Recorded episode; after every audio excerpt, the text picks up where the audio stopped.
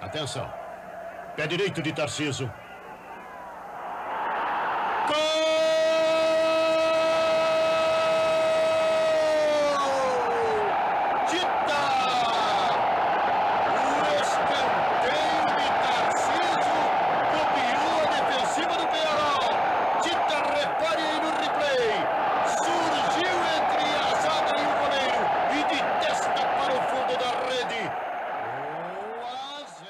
Fala galera, edição extra do Manifesto saindo devido ao imprevisto bom que aconteceu essa semana.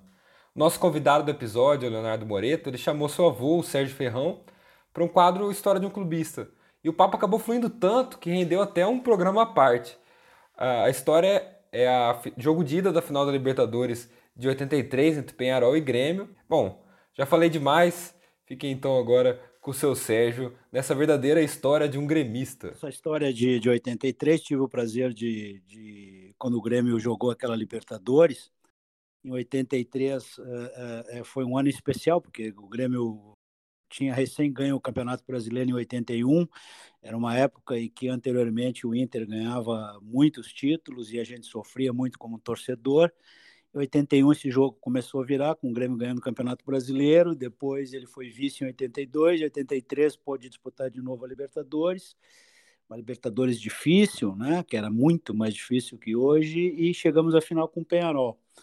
E eu e um amigo meu que hoje mora nos Estados Unidos, eh, nós eh, conseguimos reunir um pouquinho das economias que nós tínhamos e fomos ver o jogo lá em Montevideo. O jogo do Grêmio foi numa quarta-feira à noite, lá em Montevidéu, era no inverno, de julho, muito, muito, muito frio. Uh, os ônibus saíram do Estádio Olímpico, eram mais ou menos 200 ônibus lotados que saíram do Estádio Olímpico. A gente saiu do Olímpico na terça-feira, por volta de 7 horas da noite, ali no pátio do estádio, aqueles 200 ônibus. Imagina o clima né, de, de euforia, de festa, de torcida cantando saímos em direção ao Uruguai, pelo, por, passando por Pelotas, por Rio Grande, no Chuí, nos, nos, primeiros quilômetros, nas primeiras horas era aquela festa, cantoria de hino e tudo mais. Depois o pessoal foi cansando e, e, e o pessoal dormiu. Chegamos em Montevidéu no dia do jogo, na quarta de manhã, vocês imaginam 200 ônibus invadindo uma cidade como Montevidéu, em que a gente era em parte aplaudido, porque os torcedores do Nacional, rival do Penharol, estavam torcendo para o Grêmio, né? E o pessoal do Penharol, né, fazendo aquelas brincadeiras. Os ônibus estacionaram na Praça Central de Montevidéu e, e nós chegamos tipo 9 horas da, da manhã no Montevidéu e o jogo era noite, então a gente tinha o dia livre para conhecer alguns pontos turísticos. Eu e meu, meu brother fomos. A gente teve uma experiência muito legal, porque a gente pegou um táxi da onde eu, os ônibus nos deixaram e nós fomos para frente do hotel do Grêmio, onde o Grêmio estava hospedado, que ficava na praia de Pocitos. E diferente de hoje, em que esses jogadores são é, inacessíveis, né? Tu, hoje tu vai num hotel, tu não, um jogador não desce na concentração, não fala com ninguém, ele fica no quarto. Naquela época era diferente. Nós chegamos no hotel e tinha um grupo de jogadores do Grêmio numa praça em frente ao hotel, conversando, sentado nos bancos, e a gente pôde chegar ali e conversar com alguns daqueles jogadores. Eu me lembro que eu conversei com China, com Mazarop, com Deleon, que estavam ali e a gente e eles felizes da vida. Porra, mas vocês vieram de Porto Alegre para cá para para ver a gente jogar e os caras grato por a gente estar tá fazendo isso, aí a gente contando para eles como tinha sido a viagem, quantos ônibus vieram, eles felizes de, de saber que, que a, vocês estão felizes de saber que eles iam ter o apoio à noite, né? E muito frio. Pouco depois, já à tarde, a gente, para não correr riscos, a gente foi para próximo do estádio lá em Montevidéu, não sei quem conhece sabe, o estádio de, de, o estádio de Montevidéu fica dentro de um, de um parque. Centenário, né? O centenário. É, o centenário fica dentro de um parque, um parque muito grande e, e, tinha muita área verde. E foi legal porque à tarde, nas horas que antecediam o jogo, grupos de torcedores brasileiros do Grêmio, a gente começou a jogar peladas com uruguaios lá, com torcedores do Penharol, do Nacional nesse parque. Então a gente a gente jogava, jogou futebol à tarde com os uruguaios nas peladas no parque Aí, faltando umas duas ou três horas para começar o jogo, fomos para o boteco tomar aquela cerveja litro uruguaia e depois para o estádio. Um, uma noite gelada, gelada, gelada, gelada. E tivemos a sorte e a felicidade. O Grêmio teve um bom resultado, né? O Tita fez um gol de cabeça. O Grêmio empatou um em a um. Jogo né? É, jogo, jogo duro. Aliás, como foi o jogo de volta depois em Porto Alegre? Então foi, foi, foi bacana, eu tenho fotos dessa época, são lembranças que a gente carrega e que, que para quem gosta de futebol e tem a oportunidade de acompanhar o clube assim numa outra, num outro país, num outro local, é muito bacana. E felizmente, uma semana depois, o Grêmio conquistou o título aqui no Olímpico, aquele 2 a 1 um. lembrar também, velho, que o Penharol é, foi campeão da Libertadores de 82, no ano anterior, né? Então, tipo, era um time consagrado que tinha grandes nomes, inclusive alguns da seleção uruguaia, né? Sim, que tu já tinha comentado. Fernando Moreno. Mas então é isso, rapaziada. Essa foi a minha experiência aí que eu queria dividir com vocês. Grêmio. Casimiro. Ótima enfiada de bola. Caio está no meio. Bola cruzada vai chegar. Gol!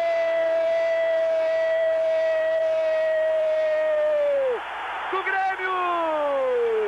Gol do Grêmio no Olímpico! Caio! Número 23, acompanhe no replay. A jogada desenhada pela esquerda, cruzamento preciso, fechou bonito o centroavante. 9 minutos, 30 segundos, primeiro tempo. Falou do bateu papo com o De Leon e ele é muito, muito identificado com o Nacional, né? Que é o time dele, já que ele é uruguaio. Então acho que ele vai assim para essa final com o Penharol com uma gana absurda, né? Tem até aquela cena do sangue no, no rosto. Do, é, aquilo foi quando ele levantou a taça que tinha um parafuso embaixo, né? O, o De Leon, gurizada, o De Leon é o seguinte, é, vou contar uma outra aqui, se é que eu tenho tempo. Quando o Grêmio contratou, quando o Grêmio contratou o De Leon, é, ele ainda ele não pôde vir na, na, no mesmo, na mesma época que o Grêmio contratou, porque ele estava concentrado com a seleção uruguaia para jogar o que se chamou na época de Mundialito, que foi um, um, um, uma espécie de é, Mundialito mesmo. Eu acho que eram oito seleções que foram aqui para o Uruguai jogar. Era um intervalo entre duas Copas do era tipo Mundo. Tipo era tipo uma Copa das Confederações que existe hoje, na época chamou de Mundialito. E, o, e esse Mundialito foi aqui no Uruguai e o De Leon era zagueiro do Uruguai, certo? O Grêmio contratou fez toda a papelada, mas ele não se apresentou porque ele estava na seleção uruguaia. O Uruguai ganha esse mundialito, ganha esse mundialito. O Brasil até tinha um grande time, passou pela Alemanha e tudo, mas o, o não ganhou. O Uruguai ganha esse mundialito com o De Leon como titular. E no domingo em que tem essa final do Uruguai lá, passa para o Brasil esse jogo quando acaba o jogo, que o Uruguai é campeão desse Mundialito, o De Leon corre no vestiário, põe uma camisa do Grêmio e volta para comemorar o título de Mundialito lá no Estádio Centenário, comemorando, dando volta olímpica, pegando o troféu com a camisa do Grêmio. E nós aqui no Brasil assistindo um jogo com a expectativa, pô, para ver ele jogar, porque o Grêmio tinha contratado, e daqui a pouquinho nós vemos o cara antes de vir para cá ele comemorando o título do Mundialito com a camisa do Grêmio dentro do gramado. Outro, outro, outro, que é legal de falar, é que o Nacional foi campeão da Libertadores em cima do Inter em 80. Sim, sim, sim. sim e aí, sim. acho que não sei se o De Leão nessa é, altura é, já sabia a idade Grêmio. Claro que sim, aí porque o Uruguai, o Uruguai é, é o, o Rio Grande do Sul aqui com o Uruguai, a gente tem uma proximidade muito grande, então sabe, a gente sabe muitas coisas que acontecem num país e outro, né? Mas então, e o De Leon, o De Leon, é, por que, que ele era muito gremista e nacional? Porque ele morava na, ele mora na fronteira com o Rio Grande do Sul. A cidade natal dele é fronteiriça ao Rio Grande do Sul. Então ele tinha já uma. Então foi muito legal, porque o cara, quando ele chegou no Grêmio, ele já chegou idolatrado, porque pô, o cara comemorar um título com a seleção do Uruguai lá no país dele e ele botar a camisa do. Foi um negócio bacana. Então ele já, desde o primeiro dia que já mostrou os pés aqui, né? ele, o Barbudo chegou realmente para ser um dos maiores zagueiros. Não, esse aqui foi realmente. Esse, esse, ah, esse cara, aí é... esse cara foi sensacional. Um dos grandes. tá bom, gurizada. Vou deixar vocês aí. Oi, manda. Ô, seu Sérgio. Ô, seu Sérgio. Quando você, quando você pensa em os ídolos assim do Grêmio, o senhor pensa primeiramente no, no Hugo de Leão e no, e no Renato Gaúcho. Mas qual para você assim, é o seu Não, preferido? Gente, é assim, ó, o, o, o Renato, vocês sabem, por exemplo, o Pelé no futebol, muitas vezes quando o pessoal discute assim, quem é o melhor jogador do mundo, ou quem foi jogar o melhor da história, eu vejo gente dizer, bom, vamos deixar o Pelé de fora, porque o Pelé é de, parece que é de outro planeta, e vamos tentar escolher outro, porque o Pelé é fora. O Renato, pro Grêmio, pro Grêmio, ele, ele, tu não consegue ter alguém que, que tu compare com ele. Eu não estou falando em termos de é, tecnicamente falando como jogador, e sim é como reali... importância. É de realizações, né? É, de tudo, de tudo. Seria mais ou menos como o Rogério Ceni, por exemplo, São Paulo, tu vai no São Paulo, não tem, é o Rogério Ceni e acabou. O Rogério Ceni é, é o Renato no Grêmio. Tu pega o Inter, por exemplo, se tu tentar ver quem são, quem é o grande jogador da história do Inter, tu divide um pouco, porque, pô, eles tiveram Paulo Roberto Falcão, agora mais recentemente Fernandão, porra, Figueroa. Mas o Grêmio, o Renato, é, porra, cara, ele é campeão, ele é campeão do, do mundo, campeão da Libertadores, volta depois como técnico. Então ele, ele atingiu um status que é muito difícil outros jogadores compararem, né? Se comparar a ele. Agora, tu tirando ele, pô, o Grêmio teve. O Grêmio na história realmente, pô, é, Três gerações diferentes. Né? É, De Leon, Tarcísio, Éder, porra, Valdo, Lima. Sim, essa geração de 95 foi, foi, foi espetacular. Darley que ganhou todos os títulos possíveis, ganhou, sabe? É, então aí, aí realmente tem, tem, tem, tem. Teria de fazer um, um time de, de goleiro, de goleiro a ponta esquerda, para a gente ir pegando alguns jogadores fica difícil, né? Tu pega, por exemplo, os dois maiores goleiros, eu vou pegar dois. Se eu fizesse uma seleção do Grêmio, teria de ser Danley e Mazarop. De cara. Paulo né? Vitor? E o Paulo Vitor? Não, o Paulo Vitor a gente só botaria ele. O Paulo Vitor ele ficaria no plantel e só entraria em decisão de pênalti contra o Internacional no Granal. Aí ele entraria. É, fora isso, ele não jogaria, que nem jogador de basquete americano. Aí na lateral direito, eu acho que o maior, lateral direito provavelmente tenha sido o Paulo Roberto, jogou demais. A zaga é complicada, né? Eu botaria o De Leon com certeza do lado dele, talvez o Jeromel. Mas teve outros grandes, como o Mauro Galvão, como o Adilson Batista, como o Oberdan, como o Rivarola. Mas eu botaria, eu acho que Jeromel e De Leon. Porra, na lateral esquerda é complicado, velho. O Casimiro, não, eu botaria o Roger. O Roger joga mais com o Casimiro, mais técnico, mais, né? Roger era muito bom. E se a gente fizer. Aí meio-campo é muito difícil também, velho. Porra, o China jogou demais, jogou demais. Dinho jogou demais. E o Paulo Nunes, seu Sérgio? Arthur jogou demais. Não, o Paulo Nunes não entra porque ele é banco do Renato, né? Paulo Nunes, pela ponta direita, é banco do Renato. Ele seria um banco. É que ele mas se identifica foi, muito foi... com o Grêmio, né, seu Sérgio? Quando ele fala assim, ele fala Demais. muito do Grêmio. Ele fala muito do Grêmio, além do Paulo. Ah, mas ele tem que se identificar, que vocês imaginam o seguinte: o Paulo Nunes jogou no Grêmio. Olha, olha como é o futebol, tá? O Grêmio tinha um, um zagueiro chamado Agnaldo, que fez um ano espetacular no Grêmio e o Flamengo queria o Agnaldo. E o Grêmio vendeu o Agnaldo para o Flamengo e trouxe três jogadores do Flamengo. Mas o Grêmio trouxe o, prim... o jogador que o Grêmio queria mesmo era o Magno, não esse Magno Alves aí, o Magno centroavante. Eu sei que vieram três jogadores. E um dos três, que para nós assim era o, era, o, era o mais lock deles, era o Paulo Nunes. O cara chegou aqui com um cabelinho lourinho, assim, com uma cara de varziano, de, de, de subúrbio, subúrbio pequenininho, sabe? Chegou no aeroporto, ninguém deu bola pro cara, se tornou. E o Jardel, quando veio, também, cara, o, o Jardel veio com um contrapeso numa negociação com Saiu o Vasco. Vasco né? Como era, era reserva, criticado, vaiado, ridicularizado, porque eles diziam que ele não sabia tocar na bola, fazer três balãozinhos. E vieram aqui e fizeram a dupla que vocês, que vocês sabem que fizeram, né? Paulo Nunes e Jardel. Então, futebol é uma, é uma. Futebol não é uma ciência exata, né? O futebol, muitas vezes, um time tu precisa ter as mais diversas qualidades e, e saber tirar proveito delas, né? Eu, o Jardel, por exemplo, o Filipão, o que, que o Filipão fazia? Pô, ele tinha um lateral que botava a bola onde queria com a mão, como era o Arce.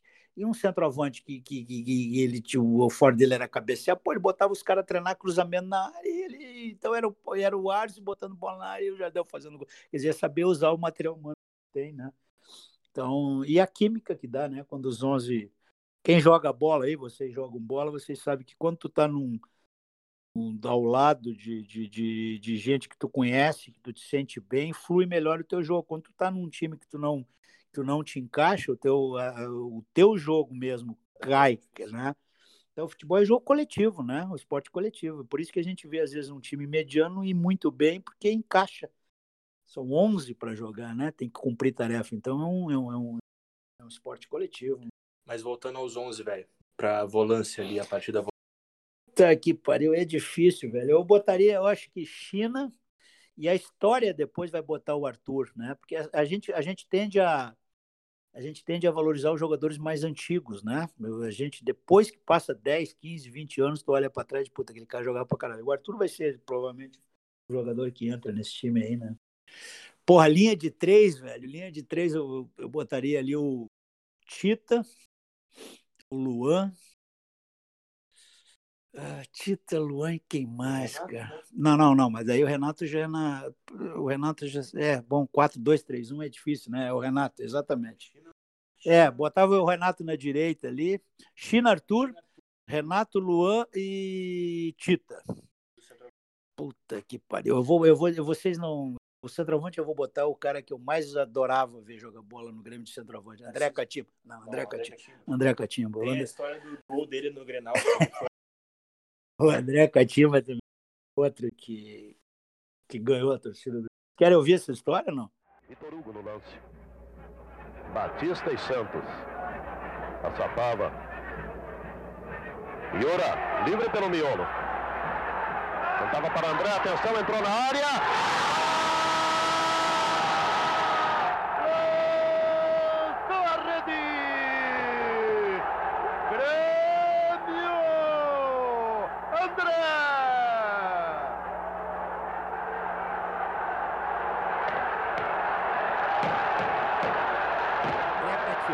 Compra esse cara. Esse cara fez sucesso só em time Bahia, Guarani, já vem para cá com 30 e poucos anos, ou 29, 20 e poucos. Pô, a gente, né? Pô, vamos ver o André Catinho. Aí o cara, olha a estreia dele. Ele estreia num Grenal. Uh, o Grêmio ganha de 1 a 0 ele não faz o gol, mas o Grêmio ganha de 1 a 0 mas ele, aos 20, 25 por aí, ele é substituído, ele vai para o banco, senta ali na, na, na casa mata, e ele está tirando a chuteira e está soltando as ataduras, assim, naquela. As ataduras ele está soltando ali. A gente não está vendo isso, obviamente, né? Mas ele é, ele é substituído e vai pro, e entra no, no, no, no túnel. Dali a uns cinco minutos fecha um pau do caralho no Granal, coisa que é normal, né? O, o último teve isso fecha um pau do caralho ali na lateral, na frente da Casa Mata, e o cara é o primeiro jogo dele. Ele chegou em Porto Alegre, vai jogar o Grenal e, e fecha uma pancadaria e o cara sai do vestiário com as ataduras voando para trás assim. Tem a câmera de cima, dá para ver direitinho ele só de calção, meia, as ataduras saindo para trás e ele vai e procura o negrão, o zagueiro Gardel, que era um moreno de dois metros de altura que tinha passado o jogo inteiro dando ferro nele de certo tentando amedrontar ele. O baiano sai do banco, vai em direção ao Gardel, de dois metros de altura, e sai no soco com o Gardel, o baiano, e dá, uma, dá um pau no Negrão. Porra, a gente olha aquilo ali e é esse, é esse cara aí que a gente vai amar. E depois, cara, ele, a habilidade que esse cara tinha com a bola, o, o, o jeito dele, ele fez um o maior gol de bicicleta que eu vi na minha vida, foi dele com o esportivo. Viu, gurizada? Como, por exemplo, a minha primeira experiência no Maracanã. Eu já estreiei vendo um jogo no Maracanã, um Flamengo e Botafogo, com 150 mil pessoas no Maracanã. 150 mil pessoas no Maracanã. Flamengo e Botafogo. Foi um jogo, vocês pesquisem no YouTube. Olha essa história aqui. O Renato Sá, era um jogador também que jogou no Grêmio, foi campeão brasileiro, é aquele cara que, que, que cruza a bola para a área, para o Baltazar depois dominar no peito, fazer o gol, enfim, Renato Sá.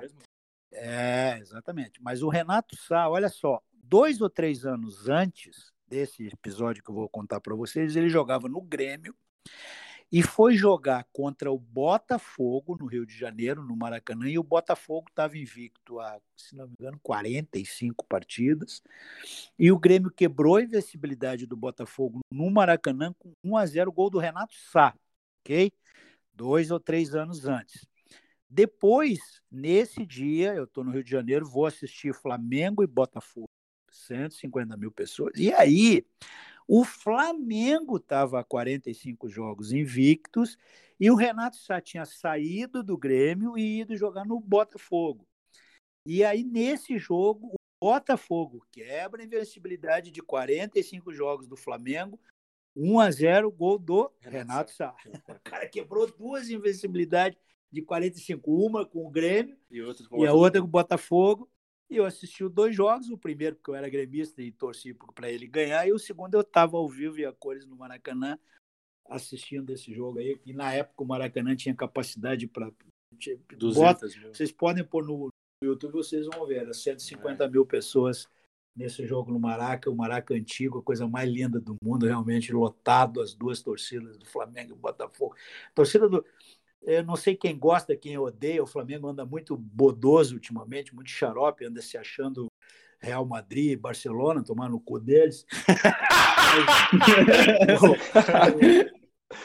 Mas a torcida do Flamengo cantando no Rio de Janeiro, no Maraca, o Maraca antigo, é um espetáculo realmente é, de arrepiar, de arrepiar, sabe? É um negócio antigamente, principalmente, né? O que, que era um ambiente muito festivo, muito e vocês imaginam, 150 mil pessoas cantando dentro do estádio é um negócio. Muito foda. De. de, de, Ô, de... Sérgio, uma das ah. maiores tristezas da minha vida é não, não ter conhecido o Maracanã antigo. Maracanã antigo, é.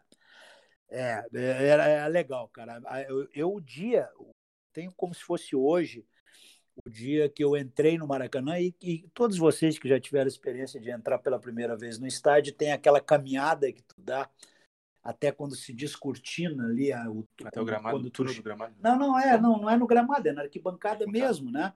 Quando tu vai caminhando e tu vai chegando naquela entrada que tem assim, que tu chega na arquibancada ah, e olha o interior do estádio. Eu acho que cada vez que a gente entra num estádio, eu, eu graças a Deus, eu tenho a, eu tenho assim a, eu conheço muitos estádios pelo mundo, né? Eu já tive no, no Stade de France em Paris, já tive no San Siro em Milão, já tive no Estado da Luz, em Lisboa, já estive no José Alvalade, em Lisboa também, aqui no Uruguai. Quer dizer, eu já eu, eu, eu realmente eu conheço alguns estados do mundo afora, mas a, a, a, primeira vez que eu entrei no Maraca é, foi realmente. Caralho. O estádio é. Ele, a, aquele anel superior, porque o Maraca era assim, ó, era um anel superior gigante, gigante, gigante, gigante, muitos degraus, muitos degraus. E a parte inferior, o anal inferior, já tinha é, cadeira e depois a Coreia, né? Mas, é, é, cara, aquilo ali, eu também fui no jogo, ele, e ele tinha aquele cimento liso, sabe? Um cimento lisinho, não sei como é que chama aquele troço ali, mas é um cimento liso. Inclusive, esse cimento liso era engraçado, porque em jogo do Fluminense, eu também assisti, eu fui num, eu fui num outro jogo no Maracanã, que era uma rodada dupla do Campeonato Carioca. Que eram dois jogos em uma rodada dupla. E num dos jogos era, uma, era um, um jogo do Fluminense, e vocês sabem que a torcida do Fluminense. Hoje, hoje tu não pode nem. Hoje tu não pode nem, sei lá, falar nada mais no estádio. Antigamente era uma festa do cacete. E a torcida do Fluminense, vocês sabem que é conhecida de pó de arroz, né? torcida pó de arroz. O pó de arroz eles levavam esse pó para o estádio e quando o time entra em campo eles faziam aquelas bandeiradas jogavam aquele pó branco, né?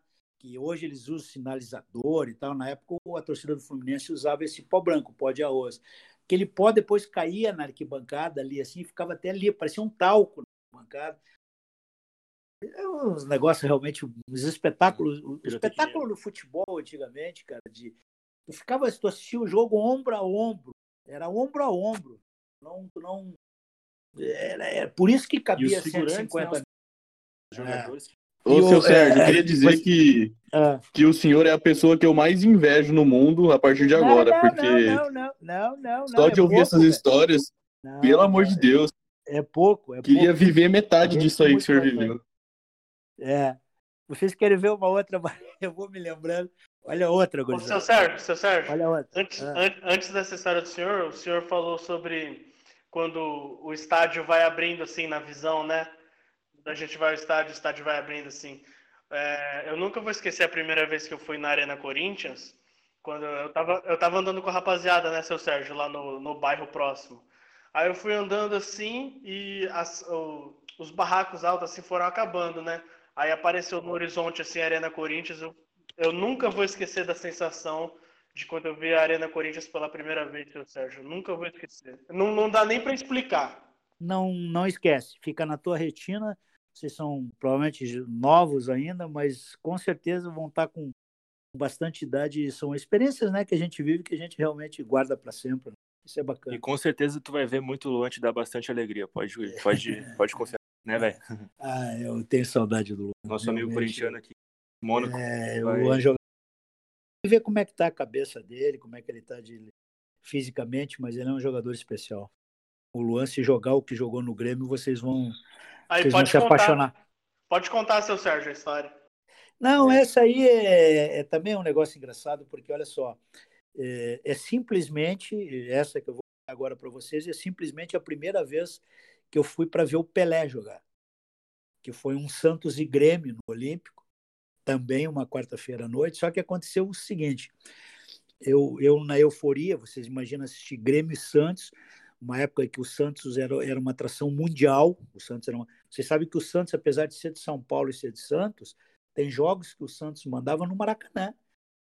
O Santos enchia o Maracanã para ver um jogo Pelé. do Santos, para ver o Pelé, o Edu, aquela era o Globetrotters do futebol, era, era, o, era, o, era, o, era o Santos. E o Grêmio ia jogar com o Santos na quarta-feira. Pelé, eu comprei, eu era sócio do Grêmio tudo mais. Só que é o seguinte, gurizada, na véspera desse jogo, na véspera desse jogo, eu estou jogando uma pelada com meu amigo na calçada, jogando bola na calçada, pé no chão, pelada né, na, na bola calçada, bola. É. E eu, e eu tinha dois trilhos, dois trilhos de trem cortado assim ao meio, com mais ou menos 50 centímetros de altura, que demarcavam a entrada de uma garagem. E eu corri para o lado para dominar a bola, não vi, dei com a perna na quina de um quilo, uma, de um trilho daqueles ali, e levei 35 pontos na perna. Tá? Eu, ela, ela, ela atravessou assim, e eu levei 30. Isso aconteceu na véspera do jogo. levei 35 pontos na perna, e obviamente eu tinha que ficar em repouso. Perguntei para o médico, mas disse: não, mas nem pensar, tu agora vai ter que ficar com a tua perna em repouso, senão os pontos não vão cicatrizar, não sei o quê, pariri, pororó. E o cara aqui, obviamente, a minha mãe, obviamente, né? Pô, agora tu vai ficar deitado e tal. E eu dei um jeito de dizer para ela: não, tudo bem, mas eu vou para casa do meu amigo hoje, vou dormir lá, não sei o quê. Porra nenhuma. Fui pro jogo, fui pro jogo com 35 pontos na perna. Só que aí, quando chegou no Olímpico, era o Olímpico antes do Olímpico ser o anel superior Sim. feito, era o Olímpico antes antigo. da reforma feita pelos Vocês imaginam uma super lotação para entrar. Na época não eram essas arenas que tu tem 200 portões, era um portão para entrar aquela galera. Gurizada, chegou um ponto que para entrar vai afunilando a entrada assim, fica uma massa humana que eu não botava mais o pé no chão, tu era carregado assim pela massa humana, tu não encosta o pé no chão. E aquela uma semana e eu com 35 pontos na perna, eu só senti em um determinado momento uma aguinha quente escorrendo na minha perna, assim, mas não podia nem olhar, porque era uma massa humana para entrar no estádio. Entrei, parará, vi o jogo. O que, que aconteceu? Meus pontos abriram e a cicatriz que eu tenho hoje, que era para ser um risquinho, a cicatriz que eu tenho hoje deve ter uma largura de uns dois centímetros. Estou mostrando para o Léo aqui a cicatriz. Isso aqui, ó, Grêmio Santos. A pena que eles não podem ver ali, ah. mas Grêmio Santos, eu, eu, foi por causa disso aqui que eu fiquei com essa cicatriz na perna. Larguei vocês, gurizada. Agora eu vou dormir. Um abraço para vocês, tá, gurizada? Aí o próprio Renato na cobrança. Encosta Tarciso. De novo o Renato. Fez um balãozinho, levantou bonito. Gol!